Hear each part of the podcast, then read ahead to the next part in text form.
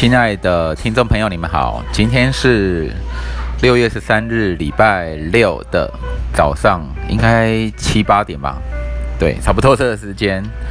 然后呢，今天这个主题呢，叫做嗯，录 Podcast 的意外好处，还有 Before Midnight 这个频道的分析，它的特色分析。还有就是说，印象深刻的 Podcast 频道的一些特色。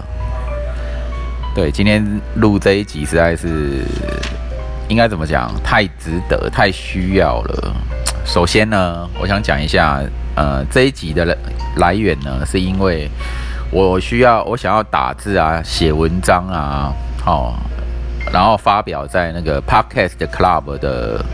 这个粉砖里面，然后这个这个社团里面，结果发现，因为要打字，就是打的很多，然后很花时间，那我又有点懒的这种个性啊，然后我决定要用录的好了，录音的方式好，而且发现录音的方式更加的贴近听众，以及我能够很快速的、快速的完成这件事，速度很快。哦，原来这是。录 podcast 的比你传统上的用纸笔写字啊，跟打字哦，这又是一个更更先进的优势了。好，这今天的一个发现。所以以后应该，如果在一些重要的事情的传达上，我觉得录音啊，录一录录给人家，好，也许已经行之很久了啦。但是过去有大部分都是用打字的方式，现在觉得用讲的反而。更快更方便，好，然后第二点呢，就是谈谈 Before Midnight 啊，Before Midnight 这个频道，我也很讶异的，就是说，为什么我听他们节目，常主动听，而且同样听过的集数啊，我会反复听，好，我会重听哦，第二遍、第三遍、第四遍都有可能，对，但是不会觉得腻啊。我来想要对他们做一点研究跟分析啊，Before Midnight。这个节目呢是，呃，有两个男男生，哈，他们大概二十多岁，然后应该是认识很朋很久的朋友，跟很有默契的朋友，两个人的互相谈话的节目。那他们大部分他们谈的东西呢，会比较有很有艺术性跟哲思性啊，哦，艺术性跟思索性。他们会用用很轻松平常的的态度在交谈，可是那个东西很有内容哦。读者一方面听他们好听的嗓音，会觉得很舒服；二方面会跟跟着一起一起思考啊，他们谈话的内容啊，哦，边谈的时候，因为那不是一般。平常听得到的内容哦，有有点像是课堂上或者一点学术性的深度的内容，那所以我就很享受啊，我因为我是喜欢烧脑的人，所以我就听，呃边想哦，然后他们的用字遣词啊，他们很会表达，表达一些很细腻跟抽象的的东西，然后让。读者一听哦，稍微思考一下能够了解，不至于说一听哦，太好像太学术用之后专有名词，或者是表达的不清不楚的，不会。好，在这样细腻、有点感性的的声音跟语言中，还有呃那种内容的深度跟敏感度啊，哦那种感性的程度，让我很喜欢。哦，结果发发现，哎，听为什么同样一几年你都都听过了，还是持续会去听，听第二次、第三次，然后不会腻，很有趣啊！而且他们当中他们所播的音乐啊，就是过场音乐，我我很喜欢一些民谣歌曲啊，西西西洋英语的那种民谣歌曲，或什么很有味道啊，整个。他们的呈节目呈现出来就是整整一整个那种文青、文艺青年的气息非常重，非常饱满。哦，谈文艺有关系的内容，然后声音传达很感性、很细腻，就会变成说，跟着他们一起思考，听他们的节目啊，会享受他们的感性的嗓音之余，嗯，可以跟着他们一起思思考。所以这是一个很触动我心的，触动到我的心灵的节目。还有，我也需要动脑筋思考嘛。好，同时兼顾了心跟脑的满足感。好，再说一次，同时兼顾了大脑跟你的感性、心灵的满足感。这就是为什么他们这个节目这么吸引我的地方。他们也是有点小热门哦，小名小小有名气。对，排行榜也是有名的，然后难怪大家会喜欢，真的很棒。那第三个主题呢，就是说谈谈我印象深刻的 podcast 好了。哦，我一一讲，有的频道名称我记得很清楚，有的有点模糊。先谈我早上新遇到的一个叫做下班找事做。好，这个频道名叫下班找事做，结果是由一男一女，他们可能是情侣吧，我不太确定，可能是情侣或是很好的朋友，共同谈他们可能生活周遭一些他们想要深入去谈的话题，可能是他们自己的生活、自己的工作啊、自己的一些想法，然后整个一个收音啊，不听起来都是很清楚的。所以我发现一个播广播节目或 podcast 的节目收音绝对是重点哦，收音的清晰。你不要说一群人啊都有在说话，但是很多人的声音感觉离麦克风很远，然后听众听不清楚。那这样对听众来讲就会变成白听了，你白听了啊，你没听到你想要的东西。那也许是。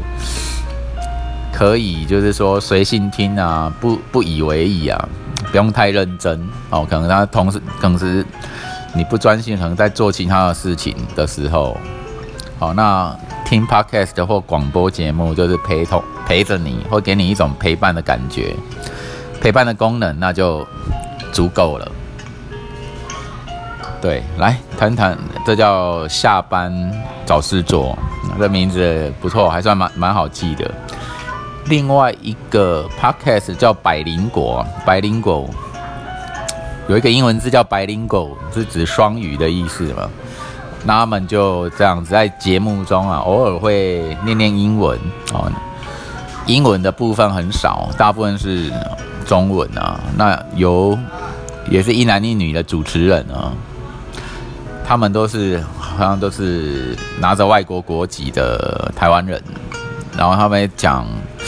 新闻时事啊，哦，政治性很浓厚。那最近他们开开始了那个读书会的分享，就是由他们自己导读啊，两个人交相互交谈，导读某一本书，借由几集的过程，可能六集啊、七集，然后完成一本书的导读。这个模这个模式也不错。哦，然后一样，他们用的是专业的录音室跟那个麦克风，等于说他们用他们的态度就是这样子，然后声音很清楚，很清楚。我听的频道啊，声音最大声、最清楚的就是百百灵果这一个频道，然后另外一个印象深刻的频道是。呃，哇塞，心理学好了，哦，这某位蔡教授呢，在谈这个心理学或心理智商，或是借由时事呢，来用心理学的角度来切入，找一些更细腻的一些部分。然后呢，声音也够大声，然后也清楚，这是这个节目的特色。然后我们可以学习到一些更细部的一些心理学专业，这听者的好处。